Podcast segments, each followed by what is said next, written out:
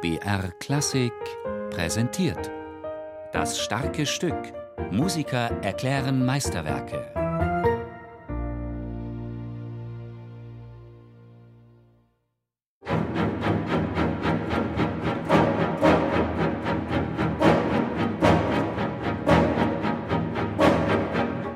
Es ist einer der größten Skandale der Musikgeschichte. Die Uraufführung von Strawinskys Le Sacre du Printemps in der Choreografie von Václav Nijinsky 1913 am Pariser Théâtre des Champs-Élysées endet im Tumult. Barbarisches Ritual und ekstatische Zuckungen anstatt grazile tänzerische Leichtigkeit. Ein aufs Wesentliche reduziertes Dekor anstatt Bühnenopulenz und eine radikal moderne Musik. Das Premierenpublikum reagiert mit Pfiffen, Gelächter, Protestrufen und sogar Handgreiflichkeiten. Ich glaube, es war weniger die Musik, die den Skandal verursacht hat. Das wird immer gern behauptet. Ich glaube das gar nicht, weil Feuervogel zwei Jahre davor war ja nicht unähnlich modern und das war ein Riesenerfolg. Der große Skandal waren die Kostüme und die Art des Tanzes, diese Schritte, die wirklich weggingen von dem üblichen Tanz, wo halt auf der Bühne gestampft wurde, wo man die Beine nicht mehr gesehen hat, wo hässliche, primitive Kostüme waren. Ich glaube, das war der eigentliche Skandal und natürlich hat man das dann auch mit auf die Musik Musik übertragen.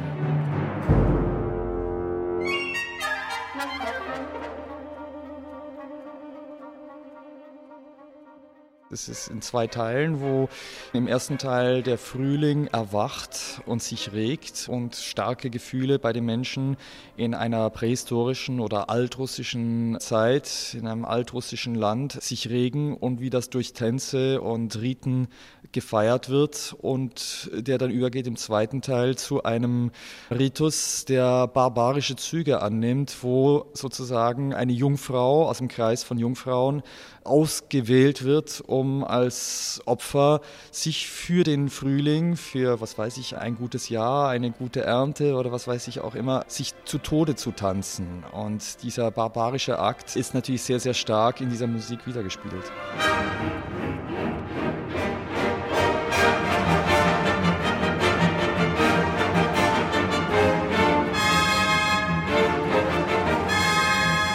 mesmo Musik, so modern und komplex sie immer auch klingt, ist eigentlich eine sehr einfache und starke Musik.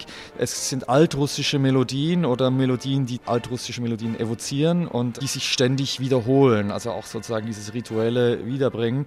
Es gibt ja keine motivisch-thematische Arbeit, die diese Melodien verarbeiten. Das, das kommt nicht vor. Deswegen wirken sie so elementar und direkt. Sie werden gespielt, sie werden wiederholt und dann kommt ein neues Thema und das durch einen sehr rhythmischen Charakter.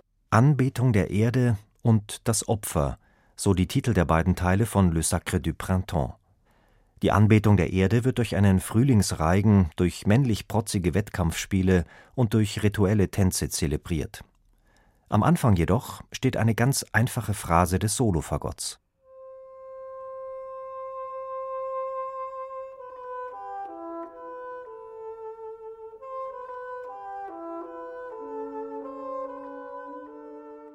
Dieses Fagott-Solo am Anfang ist ein Zitat. Das ist eine altrussische Melodie, die Stravinsky gesucht hat und gefunden hat, die, was weiß ich, damals zu Hochzeiten gespielt wurde. Und er hat das natürlich diesem Fagott gegeben in einer Lage, die alles andere als nach einem Fagott klingt. Es sollte ja so klingen wie ein Urinstrument, ein Urhorn oder eine Urflöte oder etwas.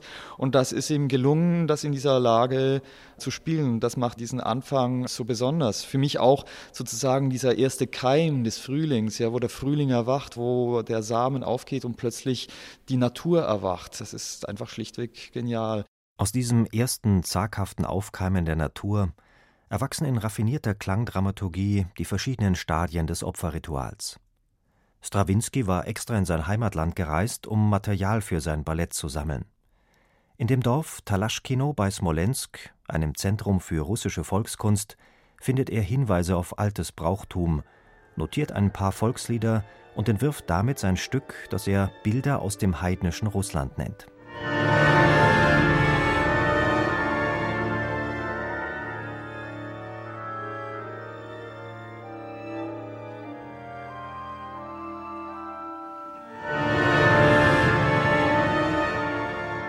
Der zweite Teil, in dem das eigentliche Opfer vollzogen wird, beginnt sehr verhalten.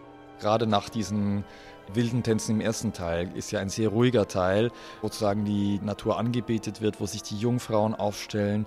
Und das stellt so eine Ruhe her, dass bis zu dem Moment, wo dann die eine ausgesucht wird, wo dann Panik ausbricht, dramaturgisch einfach ein so starker Effekt ist. Diese Ruhe, diese Stille, die, diese ewige, sich wiederholende Stille plötzlich dann aufgebrochen wird durch diese Panik, ist schlichtweg genial.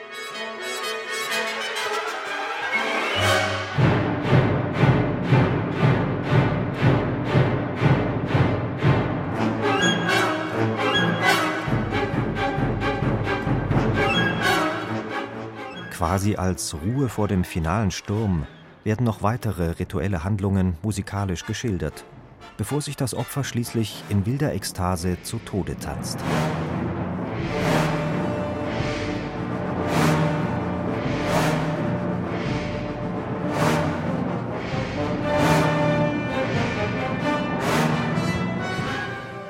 Am Schluss von Le Sacre du Printemps werden die immer gleichen musikalischen Strukturen in ständiger Steigerung wiederholt. Als ob man sich dreht und dreht und dreht und ewig dreht, bis einem plötzlich dann die Luft wegbleibt. Und das ist ja am Schluss auch genial gemacht, wo plötzlich dann die Musik innehält, nochmal im vorletzten Takt, wo die Flöten eine Tonleiter nach oben spielen, wo sozusagen einem die Luft ausgeht und dann plötzlich in einem grauenhaften Akkord zum Schluss das Guillotinebeil fällt. Interessanterweise auch von den Tönen her, vom Orchester, es sind die Töne D, E, A, D im Orchester in den Besten, was heißt Dead. Also auch sehr spielerisch benutzt von Stravinsky, also um da ein bisschen auch mit den Tonsymbolen zu spielen, aber hatte natürlich eine Grausamkeit, die seinesgleichen sucht. うん。